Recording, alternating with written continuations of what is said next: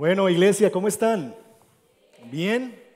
Bueno, gracias al Señor por la oportunidad de nuevamente estar en este púlpito. Gracias a aquellos que estuvieron orando por, por mí, por nosotros. Estuvimos la semana pasada sirviendo y recibiendo en, en México. Estuvimos eh, tres días eh, sirviendo a una iglesia allí en Ciudad de México.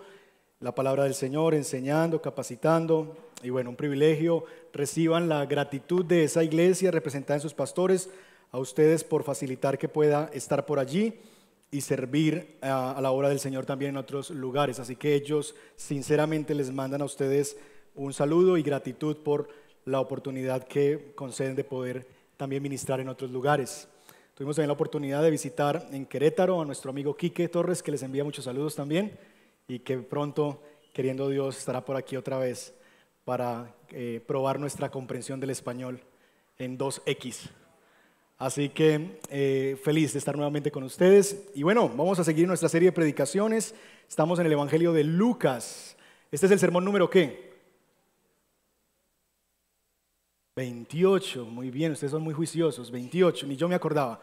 Sermón número 28 de nuestra serie de Lucas. Así que vayan su Biblia, Lucas capítulo 6, por favor. Y vamos a estar leyendo desde el verso 17 el día de hoy. La última predicación de Lucas trató precisamente del llamamiento de los doce discípulos. ¿Recuerdan? Cómo Jesús sube al monte, busca al Padre en oración y luego el Padre le guía la escogencia de los doce hombres que le acompañarán en su ministerio terrenal. Ahora Jesús va a bajar del monte y va a comenzar su ministerio de enseñanza ya con sus doce. Y vamos a ver qué es lo primero que, ellos que Él les quiere decir a estos que acaba de llamar. Lucas capítulo 6, desde el verso 17, si lo tiene ya sabe qué hacer, póngase en pie, estoy en la página 1051. Si usted tiene esta Biblia, la Nueva Biblia de las Américas, sin importar la versión que usted tenga, en la página 1051 estaremos en la misma página. Entonces, si no ha comprado esta Biblia en cualquier versión, cómprela porque es más fácil ubicarnos. Página 1051, Lucas capítulo 6, versos 17 en adelante. Leemos la palabra del Señor. Descendiendo con ellos, descendió con ellos y se detuvo en un lugar llano. Había una gran multitud de sus discípulos y una gran muchedumbre del pueblo, de toda Judea, de Jerusalén y de la región costera de Tiro y de Sidón, que habían ido para oír a Jesús y para ser sanados de sus enfermedades. Y los que eran atormentados por espíritus inmundos eran curados. Y toda la multitud procuraba tocar a Jesús, porque de él salía un poder que a todos sanaba. Volviendo su vista hacia sus discípulos, les decía, Bienaventurados ustedes los pobres, porque de ustedes es el reino de Dios. Bienaventurados ustedes los que ahora tienen hambre, porque serán saciados. Bienaventurados ustedes los que lloran, porque reirán. Bienaventurados ustedes cuando los hombres los aborrecen, cuando los apartan de sí, los colman de insultos y desechan su nombre como malo por causa del Hijo del Hombre. Alégrense en ese día y salten de gozo, porque su recompensa es grande en el cielo, pues sus padres trataban de la misma manera a los profetas. Pero hay de ustedes, los ricos, porque ya están recibiendo todo su consuelo. Hay de ustedes los que ahora están saciados, porque tendrán hambre. Hay de ustedes los que ahora ríen, porque se lamentarán y llorarán. Hay de ustedes cuando todos los hombres hablen bien de ustedes, porque de la misma manera trataban sus padres a los falsos profetas. Señor, nosotros te pedimos que nos muestres a Cristo en las páginas de la Escritura.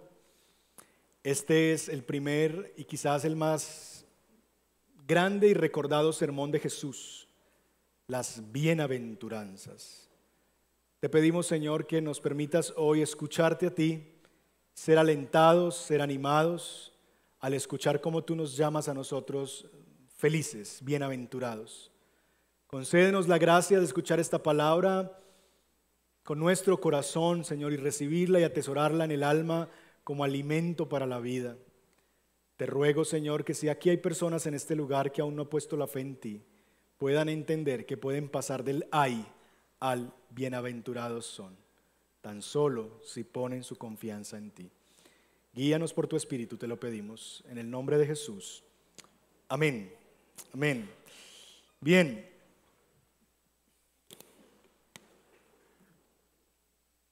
Déjeme iniciar con una pregunta. Les voy a, describir dos categorías de personas y usted me va a decir usted cuál, en cuál quisiera ser parte. Entonces aquí va la primera categoría. ¿Usted quisiera ser pobre o rico?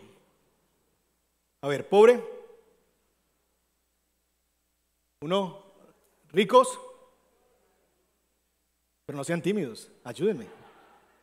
Segunda categoría. ¿Usted quiere ser hambriento llorón o satisfecho sonriente? ¿Satisfecho sonriente?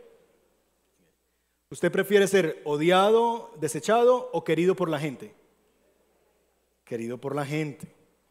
Ahora, este es básicamente el tipo de presentación que uno normalmente entiende que este texto está trayendo delante de nosotros, como si tuviéramos que elegir por algún tipo de vida que el texto nos está presentando. Esta presentación entre pobres, ricos, hambrientos, llorones y satisfechos, sonrientes, odiados, desechados y queridos por la gente como un par de opciones por las cuales debo yo elegir, es la que llevó en la Edad Media a la Iglesia Católica Romana a formar los, eh, los monasterios donde básicamente se hacían votos de pobreza. Ustedes recordarán seguramente la historia de muchos de estos santos de la Iglesia Católica que se refugiaron en estos lugares renunciando a todos sus bienes y haciendo un voto de pobreza.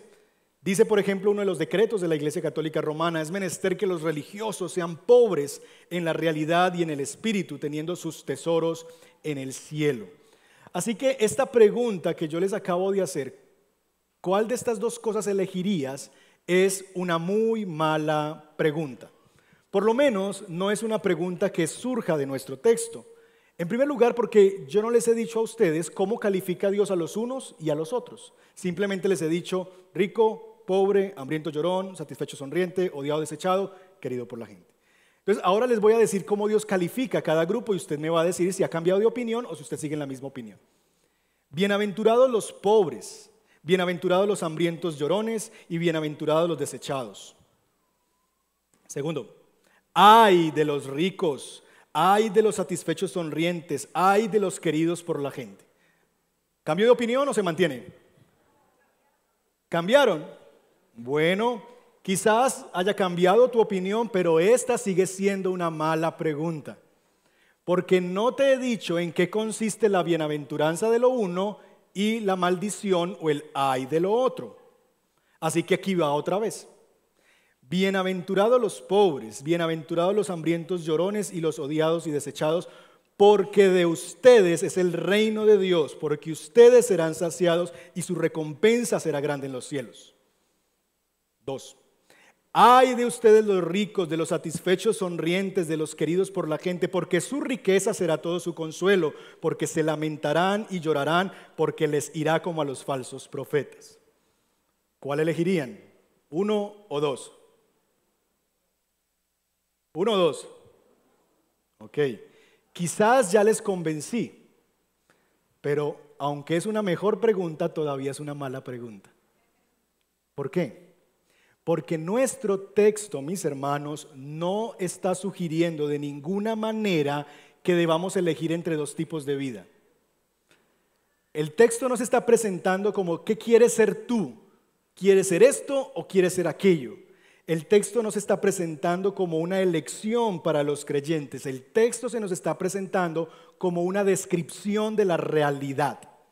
Así que el punto central de este relato no es cuál es el estilo de vida que tú escogerías, sino el punto principal de este texto es qué es lo que significa seguir a Jesús y cuál es la felicidad que tienen aquellos que lo han seguido.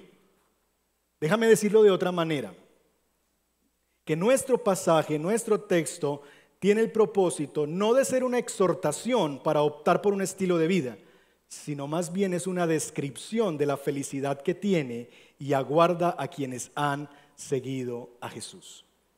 ¿Cómo sabemos eso? Nuestro texto anterior, Jesús acaba de llamar de entre sus discípulos a doce hombres para que lo sigan. Inmediatamente estos hombres han venido a seguir a Jesús, desciende de la montaña y lo primero que hace Jesús cuando ellos ya han firmado el contrato es que les lee el contrato. Y les está describiendo a ellos lo que seguramente es una realidad para aquellos que han tomado la decisión de seguirlo.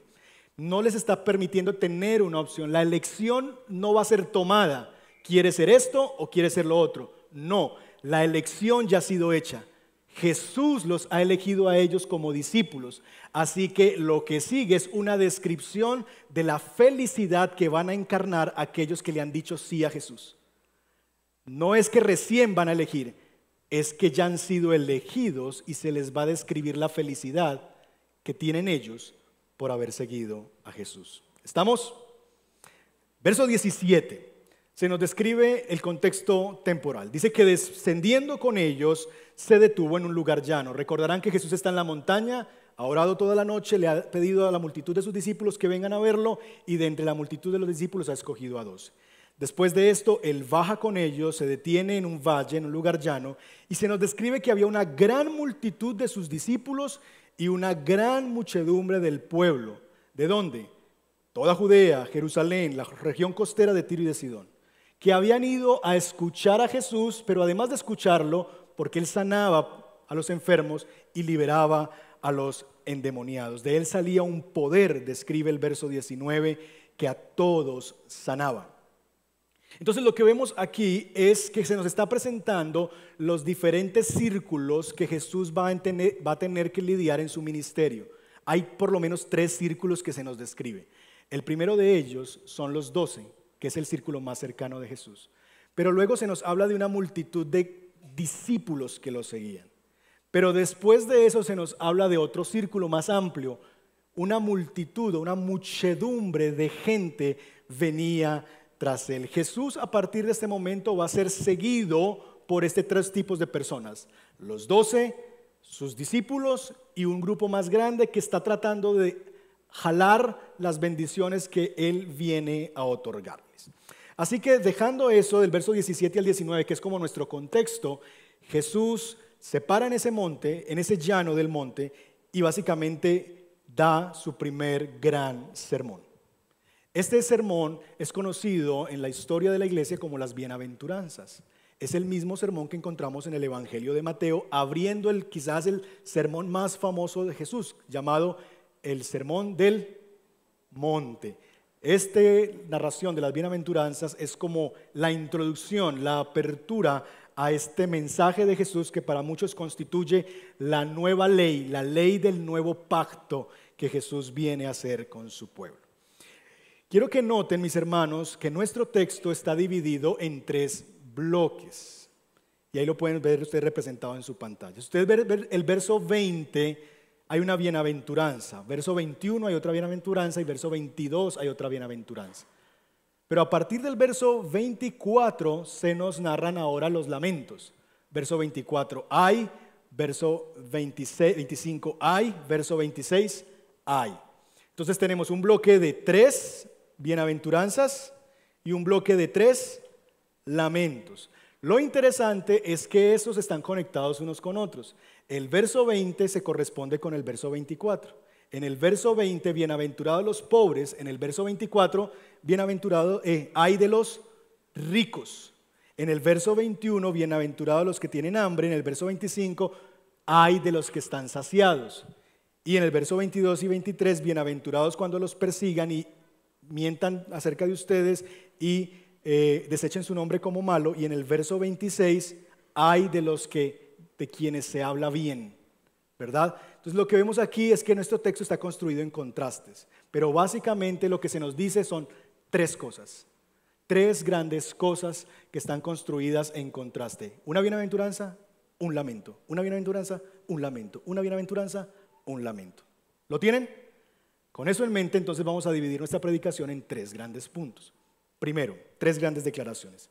Lo primero que Jesús hace con sus discípulos es decirle que ellos son bienaventurados porque dejando todo por Jesús obtendrán el reino. Bienaventurados porque habiendo dejado todo por Jesús obtendrán el reino. Lucas ya nos ha dado a conocer, hermanos, que seguir a Jesús significa dejarlo todo. En capítulos anteriores vimos el llamamiento de Pedro, que en realidad más que un llamamiento fue un seguimiento, porque Jesús está allí, ustedes recuerdan la historia, Pedro ha estado toda la noche, no ha pescado nada, luego ocurre la famosa pesca milagrosa y finalmente Pedro al ver este milagro extraordinario dice el texto que dejándolo todo, él, Juan y Jacobo que estaban allí, siguieron a Jesús. Lucas ya nos ha empezado a decir que seguir a Jesús significa dejarlo todo para venir tras Él.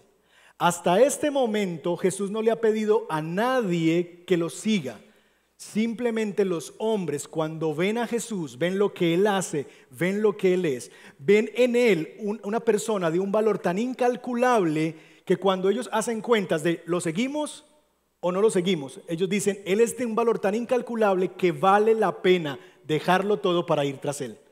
Eso es lo que significa ser un seguidor de Jesús. Estimar a Jesús como tan valioso, de tal manera que yo esté dispuesto a renunciar a todo con tal de no perderlo a Él y de ganarlo a Él y de ir tras Él. Y eso es lo que ha venido ocurriendo. Ahora Jesús en el capítulo 6 llama a estos doce hombres que ya lo están siguiendo a Él, porque los llama de entre sus discípulos. Esta disposición que han tenido estos hombres para abandonar todo por Él encarna una bendición. Jesús les dice a estos hombres que han dejado todo por Él, de ustedes es el reino de Dios. Jesús le está, está diciendo a estos hombres en el verso 20 que ellos han perdido todo y por causa de perderlo todo y dejarlo todo han empobrecido. Pero les da una preciosa promesa porque de ustedes es el reino de Dios. Jesús sabe que estos hombres han de pasar por momentos difíciles. Jesús sabe que ellos iban a tener que frecuentar lugares difíciles. Jesús mismo dijo de su ministerio, el Hijo del Hombre no tiene ni siquiera dónde recostar su cabeza. Así que Él sabe que está llamando a estos hombres a la pobreza, que está llamando a estos hombres a abandonar lo conocido, sus trabajos, sus empleos, sus empresas como pescadores, como recaudadores de impuestos, y venir tras un hombre que no tiene un quinto, aunque tiene todo el universo, pero se ha despojado de todo y no tiene ni siquiera dónde recostar su cabeza. Pero Jesús les recuerda a ellos que venir tras Él es venir tras un rey. Y si vienen detrás del rey, el reino está con Él. Y si el reino está con Él, ha prometido que Él va a compartir su reino con aquellos que siguen a ese rey. Lo que está diciéndoles Jesús es, bienaventurados porque ustedes, aunque han dejado cosas, han obtenido un reino. Y mis hermanos, yo no sé cuál de los discípulos tenía quizás más recursos, seguramente Mateo, pero sí estoy convencido que ninguno de ellos tenía algo como un reino. De tal manera que cualquier cosa que ellos hayan dejado, cualquier posesión, cualquier riqueza, cualquier trabajo, cualquier formato de seguridad, no era nada comparable a lo que ahora les promete recibir Jesús por causa de su seguimiento. Ustedes lo han dejado todo, pero han obtenido un reino. Y yo no sé quién seas tú, cuánto dinero tengas en tu bolsillo, cuánto haya en tu cuenta, cuántas propiedades tengas, pero lo que yo sí sé es que si tú eres capaz de dejarlo todo por seguir a Jesús, eso que tú tienes es así comparado al reino que te espera en la gloria del Señor, porque es incomparable lo que Él te promete. Jesús les ha dicho eso a sus discípulos en Lucas capítulo 22. Ustedes son los que han permanecido junto a mí en mis pruebas. Así como mi Padre me ha otorgado un reino, yo les otorgo que coman y beban a mi mesa en mi reino y se sentarán en los tronos juzgando a las doce tribus de Israel. Mis hermanos, esta promesa es preciosa porque no importa la cantidad de comida o los lugares donde hayamos comido en este mundo, no importa si quizás tenemos un huevito con arroz para comer cada día. Comparado con lo que eso significará en este tiempo presente, que es así de corto frente a la eternidad, se nos ha prometido sentarnos en el mismo lugar de banquete con nuestro Señor Jesucristo. Y esas son extraordinarias noticias para el pueblo de Dios. Nos espera un banquete y no importa el hambre que hemos vivido aquí, nos espera un banquete glorioso para los hijos de Dios.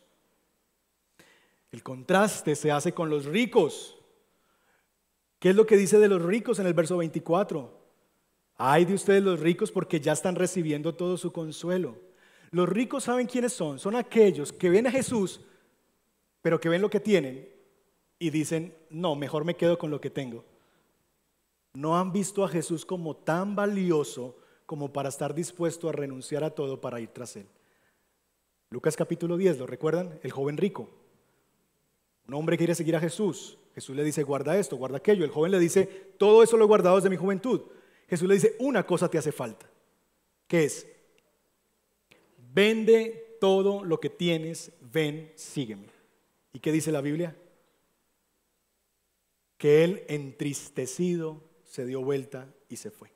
¿Por qué? Porque cuando vio a Jesús y vio todo lo que tenía, le pareció que era más valioso lo que tenía y prefirió el consuelo de lo que tenía al consuelo de las promesas de Jesús. Seguir a Jesús, mis hermanos, significa dejarlo todo por Él. Estos son bienaventurados porque les aguarda un reino. Segundo, segunda declaración, los discípulos son bienaventurados porque aunque en el presente sufran hambre y lloren, serán saciados y reinará. Ahora, yo sé que cuando leemos esta bienaventuranza nosotros estamos pensando como en asuntos espirituales, ¿verdad? El hambre de la justicia. Y Mateo presenta así, ¿verdad? Con una connotación espiritual de este tipo de hambre. Pero Lucas no lo hace. Y Lucas tiene una preocupación, recuerden, por los desvalidos, ¿verdad? Por las mujeres, por los niños, por los pobres, por los enfermos. Lucas tiene una preocupación por los que nadie más se ocupa. Así que Lucas está viendo en las palabras de Jesús no solamente un asunto de espiritualidad, no solamente un hambre espiritual de que se haga justicia en el mundo, esa sed de justicia, esa hambre porque el reino de Dios venga y la justicia sea hecha en la tierra. Lucas está viendo que el hambre para los que siguen a Jesús es una realidad presente, tangible, que el estomaguito cruje de hambre a los hijos de Dios. Y el hambre, mis hermanos, es una realidad física y real, presente en el pueblo de Dios. Dios le dijo al pueblo de Israel en el Deuteronomio capítulo 8, yo los llevé al desierto y los hice tener hambre. ¿Quién? Dios. Dios los llevó al desierto y Dios los, los llevó al hambre. Si leemos el Antiguo Testamento vamos a ver que en diferentes momentos en la historia el pueblo de Dios ha padecido hambre por reyes injustos, pero también como disciplina por su pecado. El hambre es una realidad en el pueblo de Dios y los discípulos de Jesús no van a escapar de esta realidad. Bienaventurados ustedes los que cuando tendrán hambre. Mire su Biblia. Los que, verso 21, ahora, los que ahora tienen hambre. Jesús le está hablando a personas que lo están escuchando con la barriga vacía. Jesús está dirigiendo a sus discípulos a hablarles de un mensaje eterno, pero tienen hambre. ¿Y saben qué pensamos nosotros muchas veces cuando pensamos en la misión cristiana? Que la gente no va a estar dispuesta a escucharnos si no les hacíamos sus estómagos primero. Y muchas veces nuestra misión cristiana es más una misión social, que no tiene nada de malo y que hay que hacerlo. Tenemos que ayudar a los pobres. La Biblia dice que el que da al pobre presta a Dios. Y es una bendición enorme. Pero no es cierto que no estarán dispuestos a oír hasta que no les hacíamos el hambre física. No, Jesús le está hablando a gente que tiene hambre ahora. Ah, pero es que Jesús los va a alimentar, los llevó ahí y los va a alimentar. No, ¿para cuándo es la promesa? El hambre es ahora, pero la promesa vendrá para cuándo. Verso 21, bienaventurados ustedes los que ahora tienen hambre, porque serán qué? ¿Y eso es cuándo? ¿Ven que empuja como hacia el futuro? El texto no está diciendo, bienaventurados que tienen hambre porque ya mismo les voy a dar comida. No, porque serán saciados. Y esto, mis hermanos, pone nuestra mirada en la realidad del banquete eterno, el banquete escatológico del final de los días, donde los hijos de Dios nos sentaremos en la mesa del rey a comer de las delicias del rey, seremos servidos por el mismo Señor Jesucristo. Pero mientras estamos en esta tierra, en este mundo caído, los discípulos de Jesús debemos saber que el hambre y que la pobreza no necesariamente desaparecerán del mundo presente. Jesús dijo, a los pobres siempre los tendrán entre ustedes. Eso queda en evidencia en el mismo relato del Evangelio de Lucas, cuando en el capítulo 16, en la parábola del rico y Lázaro, se dice que había un hombre que murió pobre era un hombre fiel a Dios, que murió pobre, que ansiaba saciarse de las migajas que caían de la mesa del rico. Vamos a leer ese texto más adelante. De, tal forma, mis hermanos, que la promesa de saciedad no es tanto para esta vida, sino para la vida futura. Y la misma realidad ocurre con el llanto y con el sufrimiento, ya sea por lo que nos acontece a nosotros o por lo que acontece a nuestro alrededor. En ningún lado Jesús, y me encanta dónde está este pasaje en particular, porque Jesús acaba de llamar a sus doce, y Jesús no les hace falsas promesas. Jesús les dice, miren, en este mundo el hambre, el llanto, la persecución y el sufrimiento son parte del pan de cada día que los que quieran seguirme van a vivir. Hermanos, hemos creído muchas veces que seguir a Jesús es sinónimo de que el hambre no va a estar con nosotros. Hemos creído que seguir a Jesús va a hacer que pare el sufrimiento que nosotros vivimos, que los cristianos no se enferman, que los cristianos no sufren, que los cristianos no van a tener que enfrentar dificultades. No, esas realidades del mundo presente seguirán. Viviremos en un mundo caído y tanto creyentes como no creyentes sufriremos. Unos y otros sufriremos hambre, sufriremos necesidad, sufriremos aflicción. Jesús lo dijo, en este mundo tendrán aflicción, pero nosotros tendemos a sorprendernos. Señor, pero ¿por qué a mí si yo soy tan fiel a ti? Bueno, por esa razón, porque eres mi discípulo, aflicción vendrá. Y eso es lo que Jesús quiere comenzar a enseñarle a sus discípulos a partir de estas bienaventuranzas. Pero son felices, dice el texto, son felices los que lo padecen. Son felices no porque tienen hambre, son felices no porque lloran, porque ni el llanto ni el hambre tienen una cualidad intrínseca, es decir, hambre por hambre no es bueno, ¿verdad? No tiene nada de bueno y de bienaventurado. Llorar por llorar no tiene nada de bueno. En realidad lo que Jesús está diciendo es que esta bienaventuranza es para un grupo en particular. Bienaventurados no los que tienen hambre. Eso es lo que dice el texto. Bienaventurados los que tienen hambre. ¿Así dice el texto?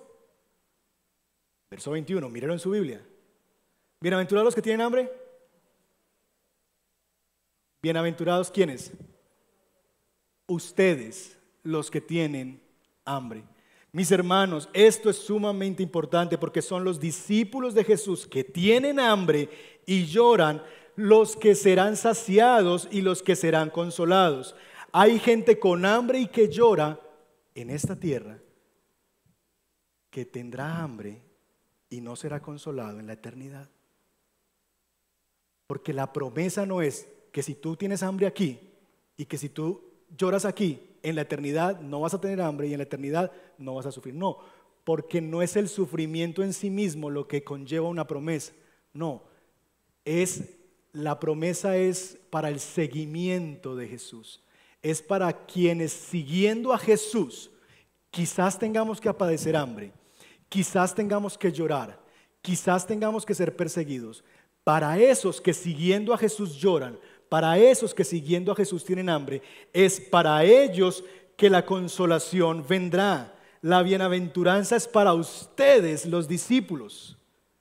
De la misma manera, mis hermanos, hay otros que están llenos y muertos de la risa.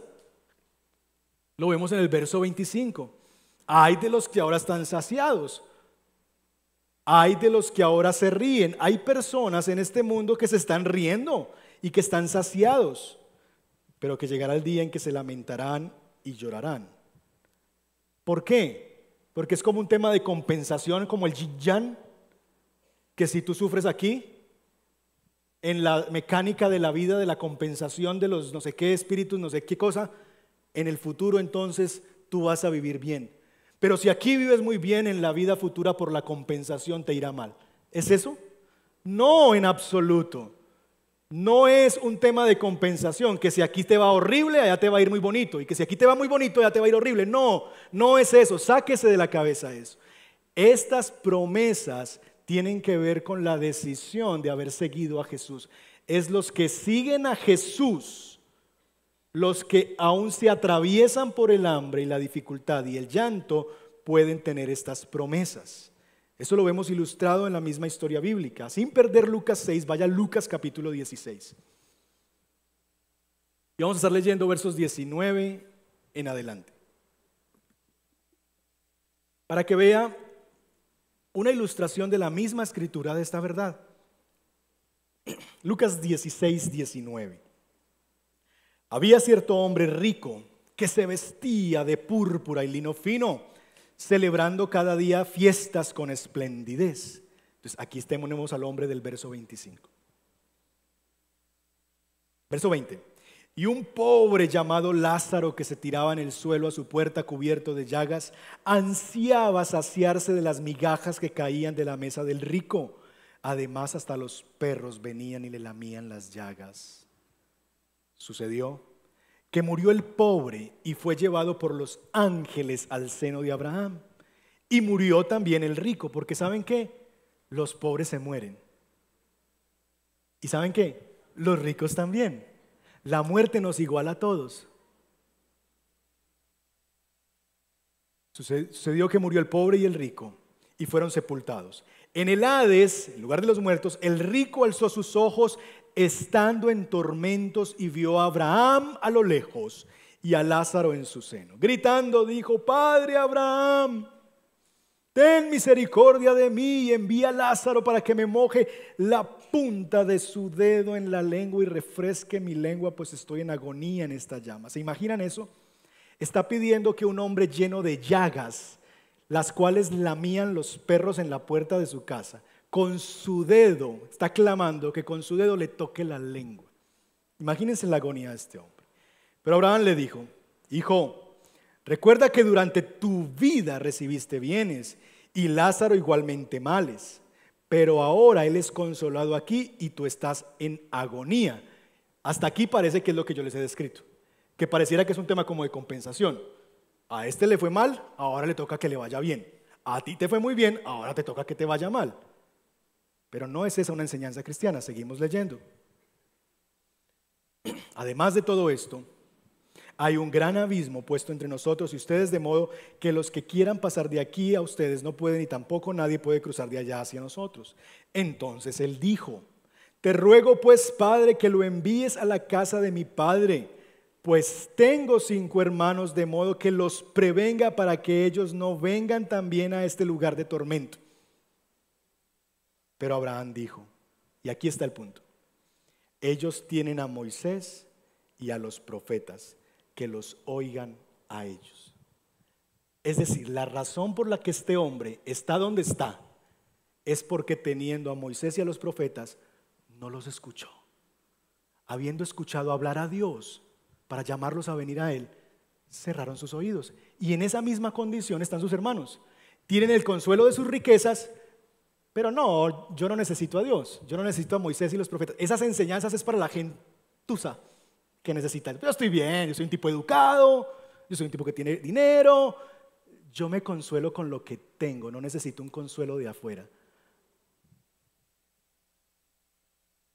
Verso 30, y el rico contestó, no, padre Abraham, sino que si alguien va a ellos entre los muertos, ¿qué va a pasar? Ahí está el punto. Lo que distingue al uno y al otro no es que sea rico y sea pobre, es que uno se arrepintió y el otro no. El rico está en el infierno no porque haya sido rico, sino porque nunca se arrepintió de su pecado, porque su consuelo estaba en sus riquezas. Y entonces ahora cree que si alguien se levanta entre los muertos y va y le habla y le predica, entonces van a creer. Y miren la respuesta del verso 31 de Abraham. Pero Abraham le contestó, si no escuchan a Moisés y a los profetas, tampoco se persuadirán si alguien se levanta entre los muertos. ¿quién se iba a levantar entre los muertos? Ni aunque yo me levante de los muertos, me creería. ¿Lo ven? Bienaventurados ustedes, los que tienen hambre, porque serán saciados. Bienaventurados ustedes, los que ahora lloran por causa del reino de Dios, porque serán consolados. Extremadamente felices los que siendo pobres, teniendo hambre o llorando, siguen a Jesús, porque ellos finalmente serán saciados y consolados. Eso es lo que el apóstol Pablo va a decir en Romanos capítulo 8, verso 18. Pues considero que los sufrimientos de este tiempo presente no son dignos de ser comparados con la gloria que ha de ser reservada. Mis hermanos, el punto no es que debamos perseguir activamente el hambre, el punto no es que debamos buscar llorar, el punto no es buscar el sufrimiento, no, el punto es que si alguna de esas cosas nos acontece por causa de estar siguiendo a Jesús, nos sintamos dichosos, felices, porque aunque en esta vida vivamos esas circunstancias, nos espera una gloria eterna. Yo no sé tu sufrimiento y no lo quiero minimizar en absoluto. nadie sabe lo que el otro vive, ¿sí o no? Cada uno de ustedes lleva un sufrimiento adentro y quizás estás viviendo en el peor momento de tu vida. Pero cualquiera que sea tu sufrimiento, ponle el tamaño que tú quieras. Lo que Romanos 8:18 dice es que los sufrimientos de este tiempo presente, eso que tú ves gigantesco, no es digno de ser comparado con la gloria que Dios te tiene reservada a ti.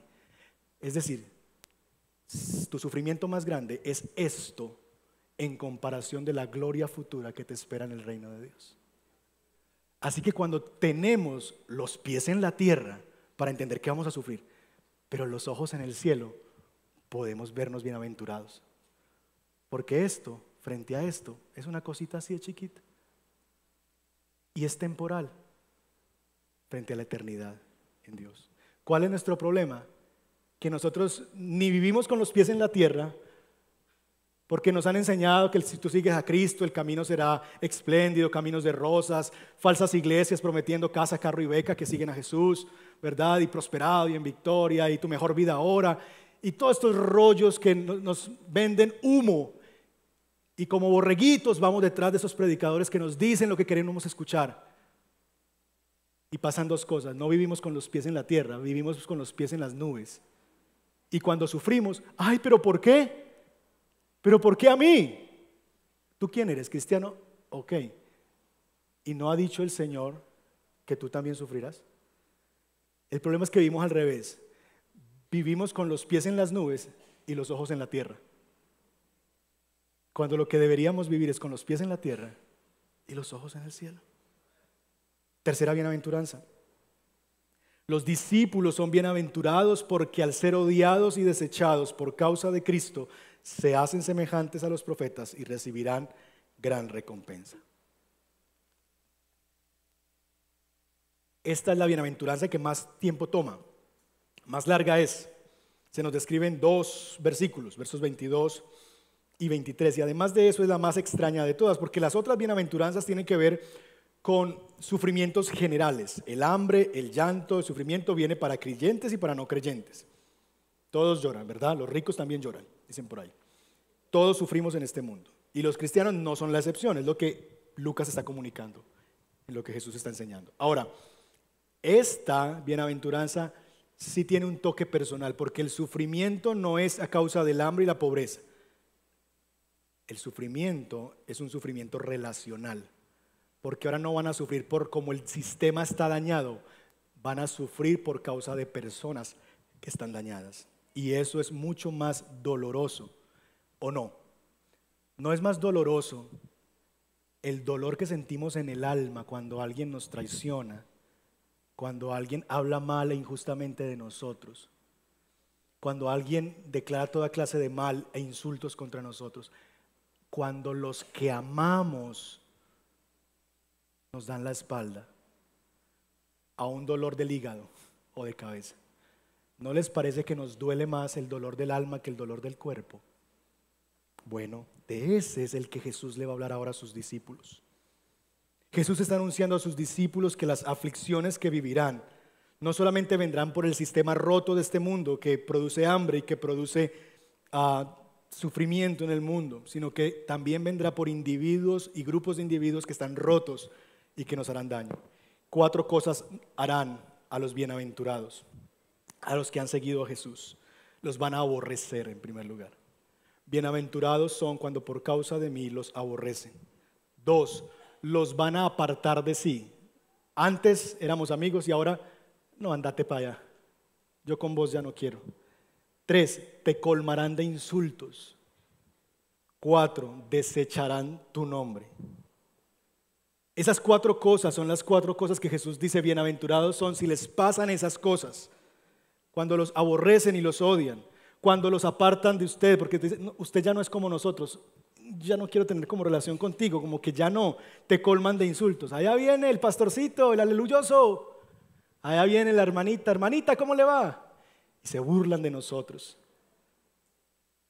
y nos insultan y desechan nuestro nombre. Más adelante Jesús se va a encargar de describir la procedencia de estas acciones. Jesús dice que estas cosas las van a vivir sus discípulos en los tribunales, como Jesús mismo tuvo que enfrentarla y como los discípulos en el libro de Hechos tuvieron que enfrentarlo vez tras vez.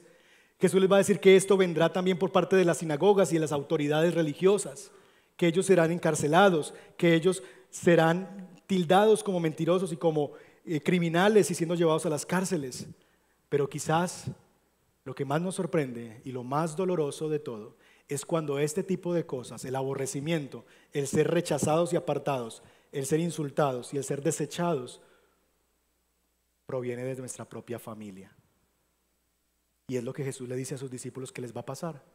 Lean conmigo Lucas capítulo 12, versos 51 y 52. Miren la pregunta de Jesús. ¿Piensan que vine a dar paz en la tierra? no, les digo, sino más bien división. Porque desde ahora en adelante cinco en una casa estarán divididos. Tres contra dos y dos contra tres. Estarán divididos ¿quiénes? El padre contra el hijo, el hijo contra el padre, la madre contra la hija y la hija contra la madre.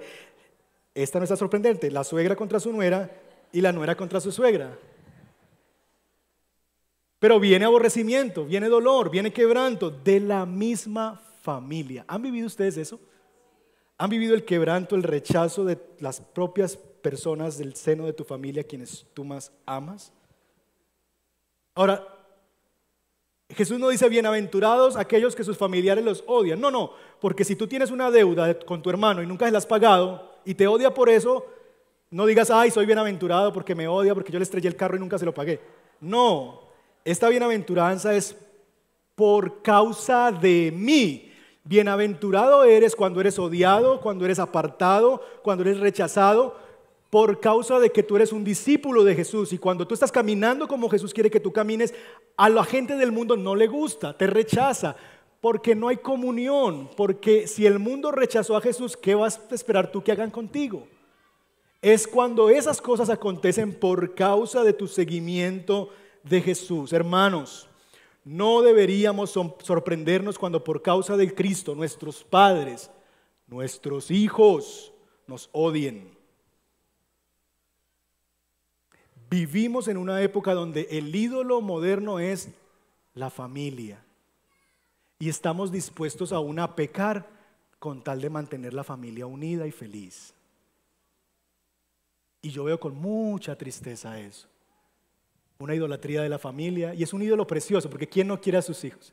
¿Quién no quiere a sus padres? ¿Quién no quiere a su esposo? A su... Son lindos, ¿sí o no? Dan ganas de quererlos. Pero tantas veces les amamos más a ellos que lo que Dios dice en su palabra y lo que Dios quiere de nosotros. Y hemos estado dispuestos a pecar por omisión o por acción, por causa y con el único objetivo de que mi familia esté feliz. Si vas a amar a Cristo sobre todo, si esa es la decisión que tú has tomado de seguir a Cristo y amar a Cristo sobre todas las cosas, quienes esperarían que ese amor fuera para ellos se van a molestar. Miren, una de las cosas que necesitan nuestros hijos entender es que ellos no son lo que más amamos en la vida. Padres, por favor, se los ruego, hágales entender a sus hijos que ustedes los aman, pero no los aman más que a Jesús que los aman pero no los aman más que a su cónyuge. Ellos necesitan eso. Y por causa de tu fidelidad a Dios, tú necesitas eso. Y claro, si tú no le das el amor primario en tu vida a Él, claro que se va a molestar. A no ser que ellos también lleguen a conocer a Cristo como el valor más incalculable sobre todas las cosas. Iglesia, necesitamos cuestionarnos nuestra fe y nuestro estilo de vida. Porque si nuestra fe y nuestro estilo de vida no está ofendiendo a nadie, tenemos un problema. Si usted le cae bien a todo el mundo, usted tiene un problema. Mire conmigo el verso 26. Hay de ustedes cuando todos los hombres hablan bien de ustedes. Si todo el mundo habla bien de ti, a todo el mundo le caes bien y todo el mundo le gusta como tú dices y como si tú le caes bien a todo el mundo afuera, hay algún problema, hay algo que no está bien. Si tú no estás dispuesto a pelearte con alguien, a perder un trabajo, un negocio por causa de tu fe, tú no has entendido qué significa seguir a Cristo. Porque si nadie se ofende a causa de tu fidelidad a Cristo, es porque quizás no estás siendo fiel a Cristo. Pero nosotros vivimos en una apología de la tolerancia y hemos convertido la tolerancia en un valor supremo. ¿Se dan cuenta que en este tiempo la tolerancia es el valor supremo de todos? Por encima de la verdad, por encima del amor. El valor supremo es la tolerancia. Y lo acabamos de vivir hace un mes con el mes del famoso orgullo. Antes la tolerancia significaba, mira, yo respeto lo que tú piensas y tu decisión de vida, pero eso no está bien y yo no lo comparto. Antes la tolerancia era eso. Mira, yo respeto lo que tú piensas y lo que estás haciendo con tu vida, pero déjame decirte, eso no está bien y yo no estoy de acuerdo con eso. Ahora la tolerancia es, mira, tú verás qué haces con tu vida y no solamente yo no puedo estar en desacuerdo contigo, sino que además yo tengo que aprobar y participar contigo en el pecado que tú tienes. Porque si yo no lo apruebo, porque si yo no lo comparto, porque si yo no participo de él, entonces yo soy un intolerante. Y estamos viviendo en la tiranía de la tolerancia, en la que todo debe ser aceptado. Y eso es una tiranía de la cual los creyentes debemos liberarnos. Usted no puede dejarse poner las cadenas de la tiranía de la tolerancia. Usted tiene que levantar su voz y decir, Dios dice que eso no es... Esa es tu decisión y lo que tú quieres hacer con tu vida. Y yo respeto eso porque creo en la libertad personal. Cada persona tiene derecho a hacer con su vida lo que quiera, dará cuentas a Dios. Pero no, no confundas eso con que estoy aprobando tu decisión y que estoy señalando que está bien. No, no está bien. Dios dice que no está bien. Hermanos, escúchenme bien. Debemos estar dispuestos a ser odiados. Debemos estar dispuestos a ser insultados debemos estar dispuestos a ser rechazados por causa de Cristo. En este mundo es imposible caerle bien a todo el mundo si tú estás viviendo una vida fiel a Dios. A alguien vas a molestar. Seguramente mientras me escuchas hay alguna persona que ya le caigo gordo.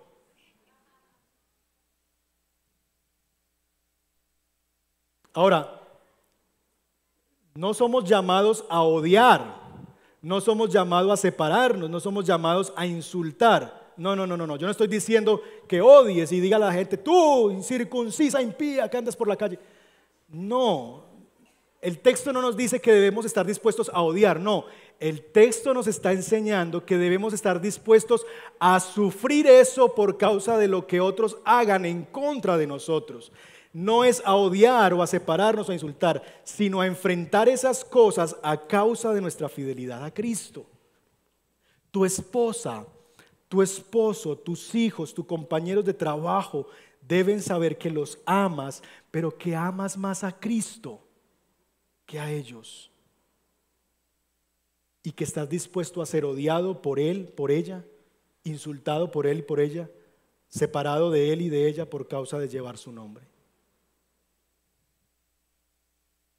Ahora la cosa se pone más complicada, porque el llamado no solamente es soportar. El texto no dice soporten mientras los insultan y háganse, párense firme y resistan.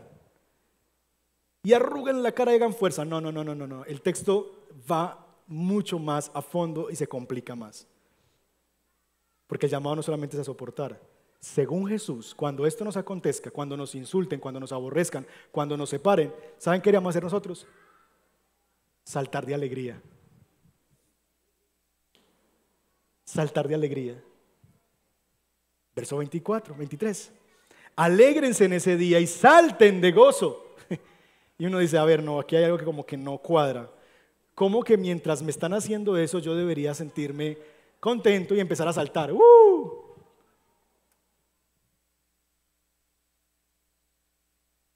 La, escritura es preciosa porque nos revela cómo esta realidad no solamente es un discurso, sino que se expresa en la vida de los hombres de Dios y del pueblo de Dios. En Hechos capítulo 5 se está viviendo uno de estos momentos que Jesús había anunciado a sus discípulos. Los apóstoles han sido llevados presos por causa de la predicación del Evangelio. Y están allí, están rindiendo cuentas ante el tribunal, se les está animando a que no hablen más en el nombre de Jesús y al final del día son liberados de la cárcel. Y Hechos 5:41 nos dice lo siguiente. Los apóstoles pues salieron de la presencia del concilio, regocijándose. Ahora no diría, claro, yo estaba preso y ahora me soltaron. Feliz porque me liberaron. Pero no, esa no es la razón del regocijo. Siga leyendo. ¿Regocijándose de qué? De que hubieran sido considerados dignos de qué? De sufrir afrenta por su nombre. El regocijo no es por quedar libres. El regocijo es, wow, qué extraordinario que por ser cristiano me están llevando a la cárcel. Qué extraordinario que Dios me dé la oportunidad de sufrir por causa de su nombre. Bendito sea Dios por este sufrimiento. Eso es lo que está pasando. ¿Por qué deberíamos nosotros no solamente soportar el sufrimiento, sino además regocijarnos en medio de él por causa de Cristo? Dos razones nos da Lucas. El primero de ellos, verso 23, porque su recompensa es grande en el cielo. El punto que hace Lucas del galardón se entiende mejor cuando estudiamos el lamento o la maldición que hay para los que eh, para los ricos y para los que se nos dice en el verso 26, hay de ustedes cuando todos los hombres hablan bien de ustedes. Lo que está describiendo Lucas es lo siguiente, es el galardón de los malditos, el galardón de aquellos que todo el mundo habla bien de ellos, es ese. ¿Quiere que todo el mundo hable bien de usted? Esa es su recompensa, ese es su galardón, su premio. Pero si la gente te rechaza, si la gente habla mal de ti mintiendo, si la gente te rechaza y te pone a un lado por causa de tu fe, no te preocupes, porque tendrás un galardón en el cielo y escucharás del mismo Dios diciendo, buen siervo fiel. De tal manera que si te haces enemigo del mundo, te harás amigo de Dios y tendrás un galardón. Pero si te haces amigo del mundo y y haces que todo el mundo te quiera y haces las cosas para que todo el mundo piense bien de ti, te harás un enemigo de Dios. Y todo lo que tendrás como tu recompensa es lo que recibas en esta tierra. Esa será tu recompensa. ¿Quieres caer bien? Dale con todo. Pero en aquel día yo te voy a decir, no te conozco. Porque abajo me negaste. Y aquí arriba quiere que te acepte. Grande es el galardón.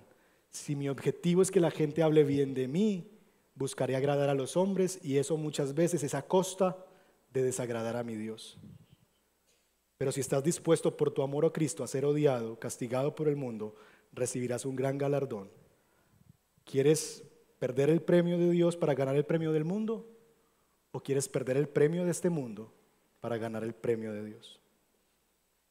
La segunda razón con la que Lucas nos motiva al gozo en medio del sufrimiento es porque cuando sufrimos nos hacemos semejantes a los profetas. En otras palabras, entramos al hall de la fama del reino de Dios. Allá están todos los profetas que la gente apedreó, silenció, metió en huecos, allá están. Cuando te pase a ti lo mismo, allá tú estarás también al ladito de ellos. Estarás junto con los profetas en el hall de la fama del reino de Dios. Hermanos, conclusiones.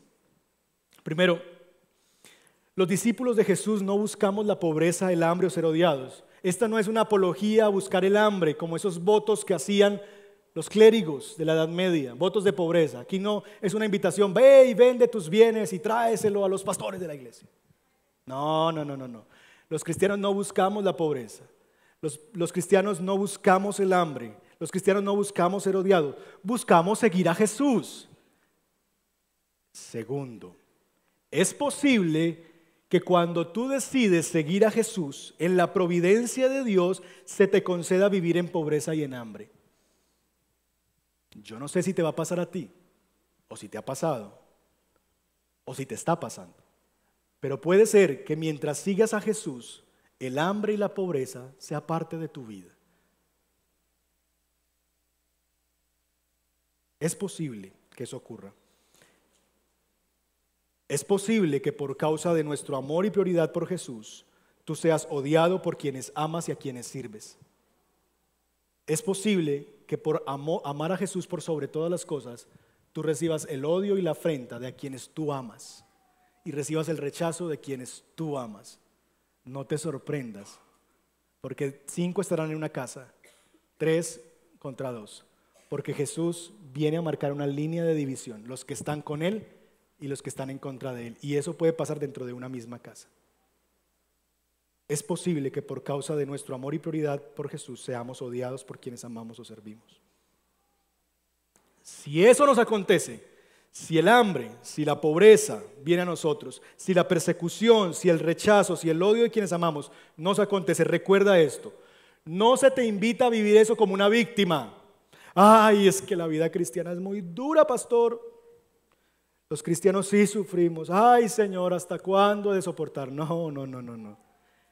No debes vivirlo como un mártir que te das golpes y dices, aquí me toca estoicamente aguantar los sufrimientos por Cristo. No, no, no, yo no veo a ningún apóstol, no veo a, nuestro Señor Jesucristo viendo eso. De nuestro Señor Jesucristo se dice que por el gozo puesto delante de él sufrió la cruz.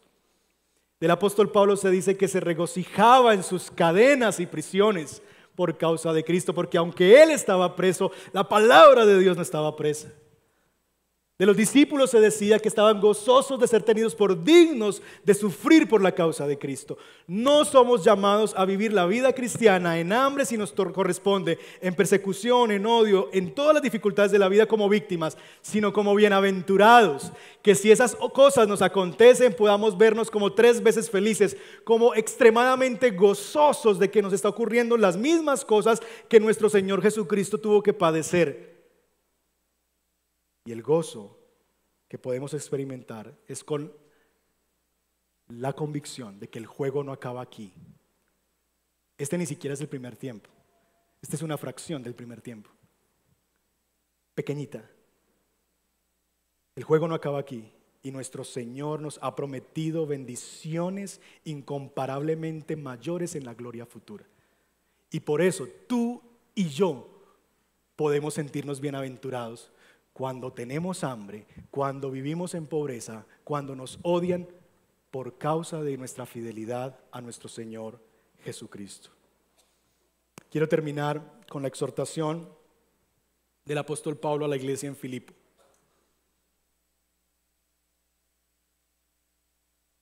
Pablo habla de esta, en esta carta del gozo y Pablo está en prisión. Y Pablo le habla a su iglesia desde la prisión, ahí sí como la canción, te hablo desde la prisión y le habla de una manera extraordinaria y preciosa. Y miren cómo les habla desde la prisión. Solamente compórtense como de una manera digna del Evangelio de Cristo. Mis hermanos, yo solamente como su pastor les ruego una cosa. Compórtense de una manera digna del Evangelio de Cristo. Ya sea que yo vaya a verlos o permanezca ausente que yo pueda oír que ustedes están firmes, dice el apóstol Pablo, en un mismo espíritu. Están firmes, unidos como pueblo de Dios en medio de los sufrimientos, de las dificultades, luchando unánimes por la fe del Evangelio. Y que de ninguna manera estén atemorizados por sus adversarios. Hermanos, no tengan miedo. No tengan miedo de los que los amenazan. Te voy a quitar el trabajo, te voy a suspender no sé, te va a quitar, va a dejar de ser tu proveedor, tu cliente número uno por causa de tu fidelidad a Cristo. No temas si por la causa de Cristo pierdes algo en este mundo. No temas de tus adversarios. Eso será señal de perdición para ellos, pero de salvación para ustedes. ¿Saben por qué? Porque a ustedes, a nosotros, se nos ha concedido, por amor de Cristo, no solo creer en Él, sino también sufrir por Él. Ese es el paquete completo, es el todo incluido. se te ha concedido creer en Él. Aleluya, bendito sea el Señor que se me concedió en su gracia creer en Él. Es una gracia que hoy disfruto, es por la fe y la gracia de nuestro Señor Jesucristo. Es una concesión que el cielo me ha dado para que yo pueda creer. Bueno, en la misma medida también se te ha concedido sufrir por Él. Y no sufres a causa del amor a Cristo. ¿Ves? Uno esperaría que el texto dijera, se les ha concedido por amor a Cristo pero no es lo que el texto dice. No es por causa del amor que tú tienes a Él que deberías estar sufriendo. No, es por causa del amor que Él tiene por ti que te concede también sufrimiento. Porque las mejores cosas en nuestra vida han ocurrido cuando sufrimos, ¿sí o no? Las mejores cosas en nuestra vida, los aprendizajes más grandes, los momentos más extraordinarios en que hemos visto a Dios en nuestra vida de maneras increíbles, ha sido a través de unirnos a Cristo en los padecimientos por causa de la fe. Así que recibe con gozo ese llamamiento. Y aquí estamos esta mañana. Este es un mensaje para la iglesia, para el pueblo de Dios, para los bienaventurados. Vamos a servir al Señor. Vamos a servir al Señor aunque vengan pruebas y aflicción. Vamos a servir al Señor aunque el enemigo se levante contra nosotros. ¿Seguro? Vamos a servir al Señor aunque las cosas se pongan horribles, aunque no haya con qué llevar a la mesa, aunque lo único que haya es un huevito y arrocito y nos toque depender de Dios para el día de mañana. Vamos a servir al Señor, aunque lo único que tengamos es los pies para caminar hasta este lugar y congregarnos recibir la palabra del Señor. Aunque nos echen de nuestros trabajos. Si es así, póngase de pie y se lo vamos a decir al Señor cantando.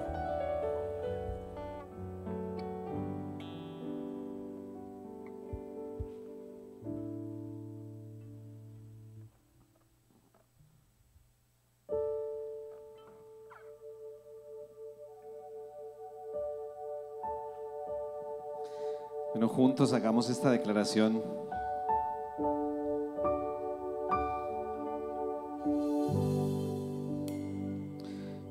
Señor nos dé la convicción para no solo cantarlo, sino en su ayuda lo podamos cumplir. Amén.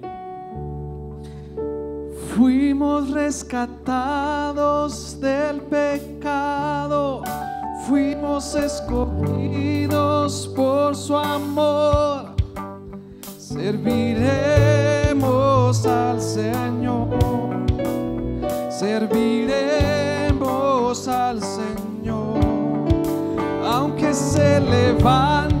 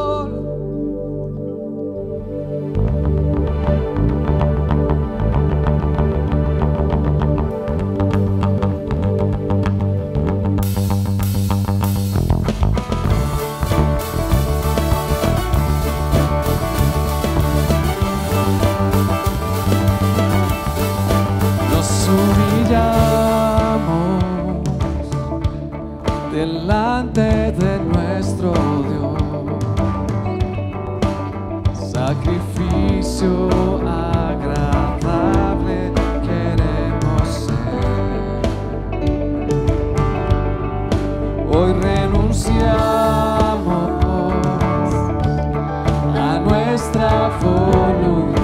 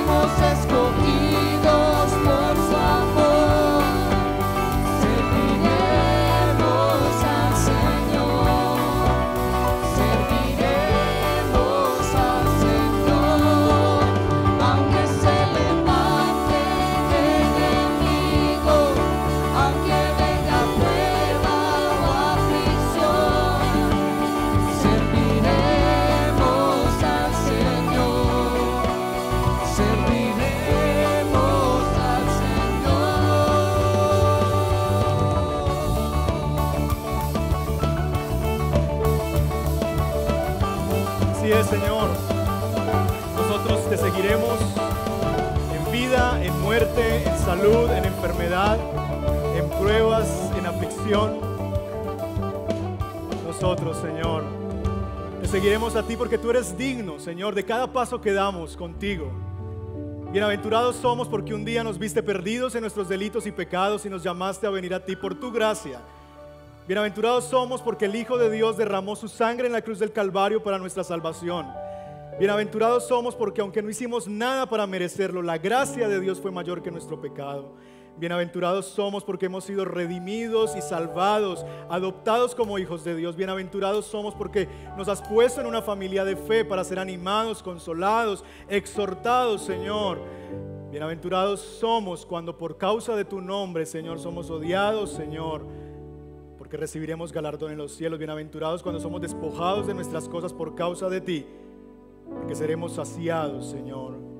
Señor, que podamos hacer real estas palabras que te acabamos de cantar, que te vamos a servir en cualquier caso y en cualquier momento, no por causa de nosotros, sino porque fuimos redimidos, porque fuimos rescatados, Señor, y porque tenemos la esperanza de una gloria futura que es infinitamente mayor a los sufrimientos de esta vida presente.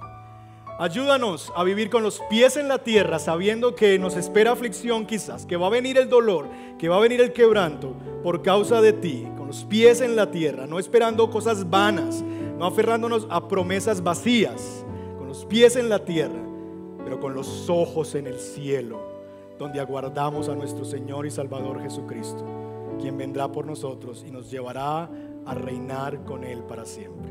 Así somos llamados a vivir y así queremos vivir por tu nombre y para tu gloria. En Cristo Jesús. Amén. Amén.